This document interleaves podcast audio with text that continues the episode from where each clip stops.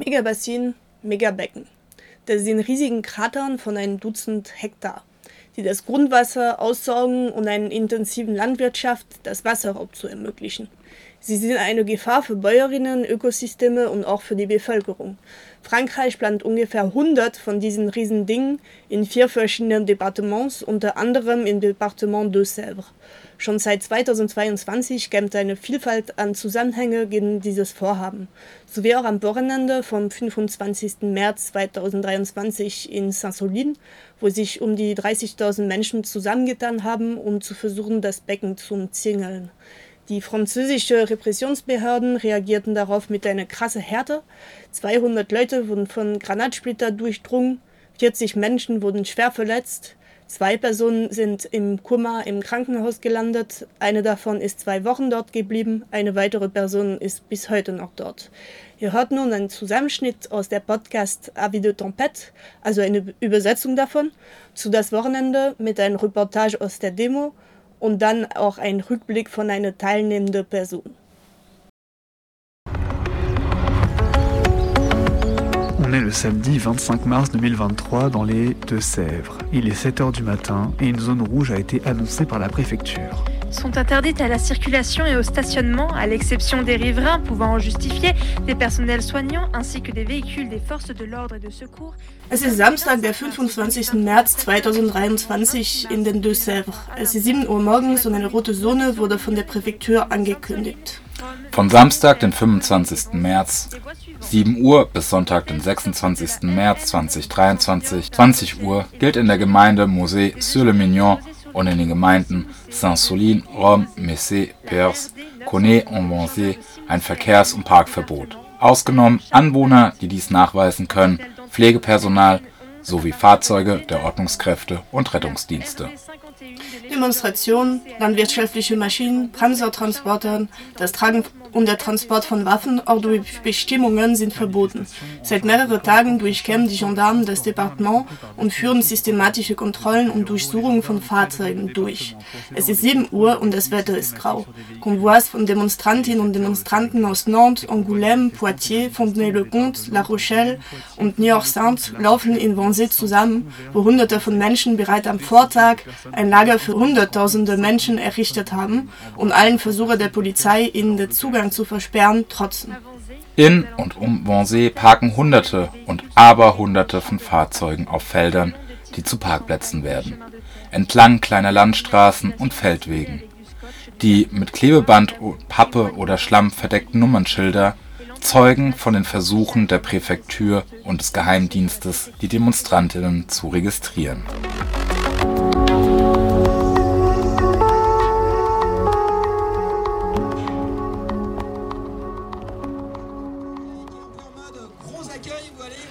Sur le campement de Wannsee à 10h, ce sont des milliers de personnes, les pieds englués dans la boue, qui sont... In Wannsee auf dem Camp sind um 10 Uhr Tausende von Menschen mit schlammigen Füßen um einen riesigen landwirtschaftlichen Anhänger versammelt, auf den Lautsprecherboxen montiert sind.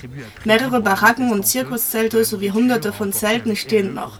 Das Intercantine-Kollektiv verteilt an den Demonstrantinnen Essen gegen Spende, das sie mitnehmen können, um den langen Tag durchzuhalten, der anstrengend zu werden verspricht. Am Himmel kreist ein Hubschrauber der Gendarmerie über den Feldern, die die Versammlung genau beobachtet. Die Anweisungen werden über das Mikrofon gegeben. Die Nummern der Anwältin und ihrer Kanzleien werden verteilt. Es wird auf die Existenz eines hinteren Postens hingewiesen, der die Kontrollen und Verhaftungen juristisch begleitet, aber auch bei allen Schwierigkeiten, auf die die Demonstrantinnen und Demonstranten stoßen könnten.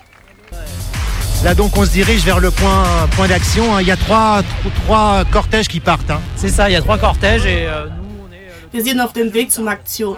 Es gibt drei Demonstrationszüge, die losgehen. Das ist richtig. Es gibt drei Züge und wir sind der Zug der Großtrappe. Weißt du, was die Großrappe ist? Das ist ein sehr schöner Vogel, der hier in der Gegend lebt und der große, nicht künstlich bebaute Flächen zum Leben braucht.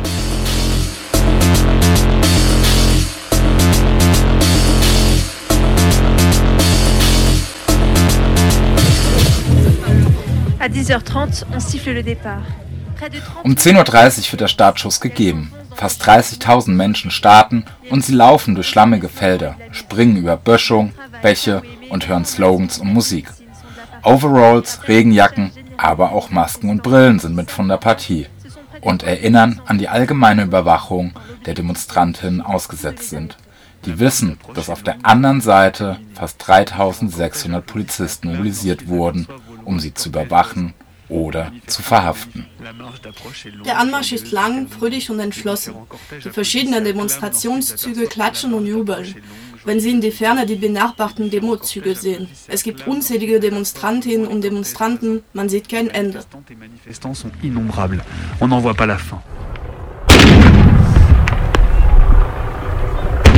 Sehr schnell wurde ein Regen von Tränengasgranaten von den Bullen abgeschossen. Ein Teil der Demonstrantinnen und Demonstranten verschwindet in eine dicke weiße Wolke, aber sie kämpfen sich trotzdem durch die gepflügten Felder. Das Ziel ist einfach, das im Bau befindlichen Becken zu erreichen, um die Bauarbeiten so weit wie möglich zu bremsen. Es gibt diejenigen, die direkt mit dem Polizeiaufgebot in Berührung kommen und versuchen, eine Lücke zu schaffen, um das Becken zu erreichen. Die riesige Menschenmenge dahinter unterstützt und versucht, so nah wie möglich heranzukommen. Alle sammeln Steine von den Feldern auf und bringen sie nach vorne zu denjenigen, die sie werfen, um das Becken zu erreichen.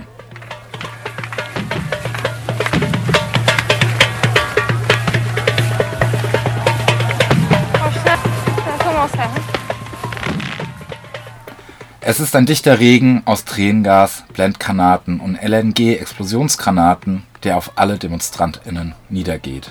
Egal, ob sie dem Polizeiaufgebot am nächsten oder am weitesten entfernt sind. Drei Wagen der Gendarmerie werden abgefackelt, aber die Menge schafft es nicht, die Linien der Polizisten zu durchbrechen.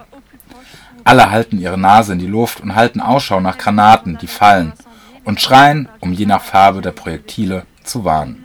Mensch sieht ganze Gruppen, die zur Seite springen, um den Explosionen der Granaten auszuweichen. Man sieht, wie Menschen unter Gas taumeln, manchmal völlig geblendet, weil das Feld durch die Granaten, die auf den Boden gefallen und noch nicht explodiert sind, vermint wurde. Bald hört man die ersten Schreie, die nach Sunnis rufen, um den Verletzten zu helfen. Die Intensität des Beschusses durch die Korps lässt nicht nach. Die Schreier gehen in alle Richtungen. Die Gendarmen schießen weiter auf die Gruppen, die versuchen, so gut es geht, den Schwerverletzten zu helfen. Die Intensität hat eine Stunde lang nicht nachgelassen.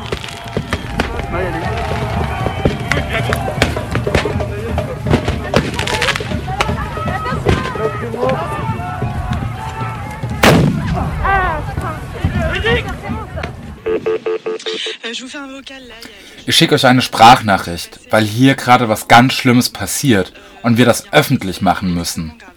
Es gibt einen sehr schweren Verletzten in einer absoluten Notsituation. Eine Ärztin, die bei den Sunnis war, sagt, dass es sich um einen absoluten Notfall handelt. Der Notarzt muss dringend kommen und ähm, wenn man den Notarzt ruft, sagt der Notarzt, dass die Cops ihnen sagen, dass sie nicht kommen dürfen. Dabei ist die Gegend total. Also ich meine, es gibt überhaupt keine Konflikte mehr. Es gibt kein Tränengas mehr. Hier passiert nichts mehr. Und in Wirklichkeit ist es offen, offensichtlich die Präfektur, die den Notarzt daran hindert zu kommen. Ich wiederhole, es ist ein Notfall. Ein lebensbedrohlicher Notfall.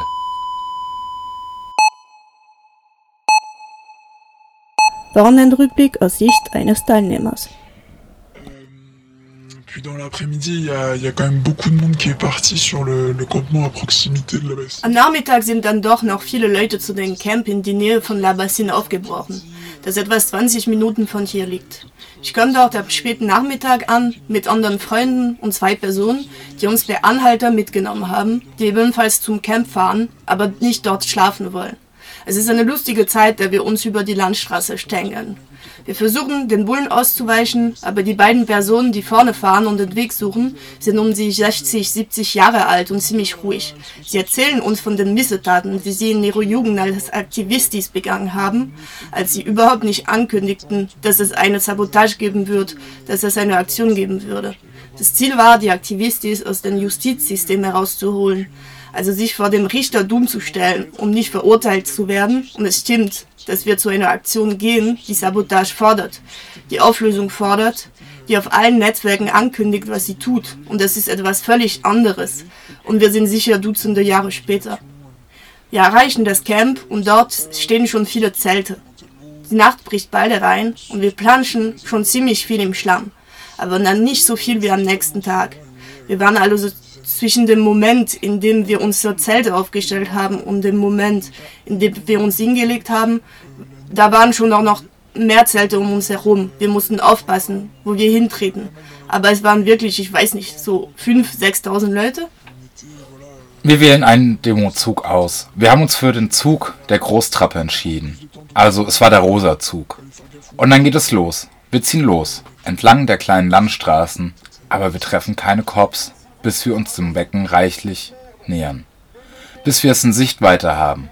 Und dann aus der Ferne sehe ich eine Menge blauer und weißer Punkte. Und das sind eigentlich alle Bullenwagen, die um das Becken herum geparkt sind. Und dann erinnere ich mich daran, dass ich mir gesagt habe, wow, jetzt haben sie ihre Strategie geändert. Sie sind nicht da, um uns auf den Weg abzuknallen, um uns daran zu hindern, anzukommen.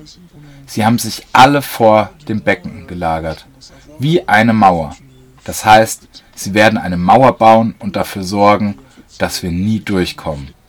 Aber, aber, aber da man ja weiß, dass man nie etwas im Voraus weiß, geht man trotzdem hin. Die Megafone rufen, umzingelt das Becken, wir werden sie umzingeln, wir sind mehr als sie. Wir fangen also an, ein bisschen links von den Becken zu gehen. Wir sehen gepanzerte Fahrzeuge, die ein wenig wie Panzer aussehen und innerhalb des Zauns fahren. So etwas habe ich noch nie gesehen. Wir sagen vorwärts, vorwärts, vorwärts und versuchen, das Becken zu umzingeln und so weiter. Wir verlieren die anderen Gruppen ein wenig aus den Augen, aber wir sehen, dass sie nah an der Linie der Bullen sind, also haben sie es geschafft, durchzukommen. Wir sehen, dass die Situation sehr angespannt ist. Sie haben schon angefangen, viel Tränengas zu schießen, viel Gas und auch stärkere Detonationen, also auch Betäubungs- und Splittergranaten. Wir auf unserer Seite haben nicht viel. Wir haben keine Transpis, wir haben aber eine Reihe von Regenschirmen, die sich aufbaut und ein wenig vorrückt. Die ist aber eher dazu da, die Bullen unter Spannung zu halten, als wirklich um zu versuchen, das Ding zu durchbrechen. Und meine kleine Gruppe versucht, hinter dem Schirmschutz zu suchen. Wir schauen immer in den Himmel, weil wir Angst von denen haben, was herunterfällt. Und es kommt wirklich ziemlich viel heruntergefallen. Und vor allem bedecken wir alle Tränengasgranaten, die herunterfallen. Das machen wir so alle 10 Sekunden. Irgendwann kommen immer mehr Splittergranaten. Da fängt die Situation angespannt zu werden. Ich glaube, ich fange an, ein bisschen Angst zu bekommen. Die Granaten machen nämlich einen Riesenlärm und sie explodieren nicht weit von mir. Es ist so ein ständiger Kriegslärm, ein Brrr, Brrr, Brrr, von Dingen, die in der Ex Erde explodieren, die die Erde aufwirken, wirbeln. Also es ist ziemlich, es ist wirklich eine Auseinandersetzung. Es ist wirklich eine Schlacht. Man hat das Gefühl, eine Schlacht zu erleben. Und dann fangen mehrere Leute an, Sani zu rufen. Mehrmals. Sogar in unserem Zug, wo es nicht wirklich Leute gibt, die wirklich auf die Bullen zugehen. Aber es gibt trotzdem Leute, die von Splittern getroffen werden. Irgendwann hat jemand den Arm voller Blut. Und dann nach einer Weile, ohne dass man wirklich versteht, in welche Folge, da ziehen sich einige Leute auf der einen Seite zurück. Vor allem die Leute, die hinter uns waren. Also wir kommen ein bisschen zusammen wieder und wir fühlen, dass, wir fühlen, dass sich das Ganze in eine Richtung zurückzieht, aus der wir gekommen sind. Also fangen wir an, ihnen zu folgen und dann gibt es so eine Art Pause. Ich weiß nicht, ich dachte zuerst, es sei die Brotzeitpause. Aber dann hörte ich auf dem Weg Leute, die sagen, dass die Ausrüstung der Sunnies leer gegangen ist. Da denke ich, scheiße, es gibt wirklich nicht genug Sunnies. Ja, ich dachte, dass es eher an der schlechten Vorbereitung auf unserer Seite lag. Und so ändert sich die Stimmung doch ein wenig und dann sagt man uns wirklich, dass es schwere Verletzungen gegeben hat, dass es einen lebensbedrohlichen Notfall gibt. Aber wir müssen warten, bis alle Verletzten evakuiert sind. Also warten wir eine Weile und dann gehen wir nach und nach weg. Es wird ziemlich düster. Es wird, ja, man weiß nicht so recht was, aber trotzdem hat man ein ziemlich starkes Gefühl des Versagens. Wirklich stark für meinen Teil. Insgesamt war der Aufgebot der Bullen echt hart, sehr brutal. Und dann erfahrt man auch noch von allen den Verletzten, die es gibt. Also das ist schon gewaltig. Die Leute, die ich getroffen habe und die ich während der Demo nicht gesehen hatte, haben mir erzählt, was sie gesehen haben. Und ich war wirklich sauer. Die Ärzte haben irgendwann gesprochen. Das war sehr traurig und hat mich auch echt wütend gemacht. Der Widerhall war schon ziemlich stark. Die Bilder und dann auch die Aufregung, den Kontrollen ausweichen zu müssen, hatten das ganze Wochenende über für einen kleinen Adrenalinschub gesorgt.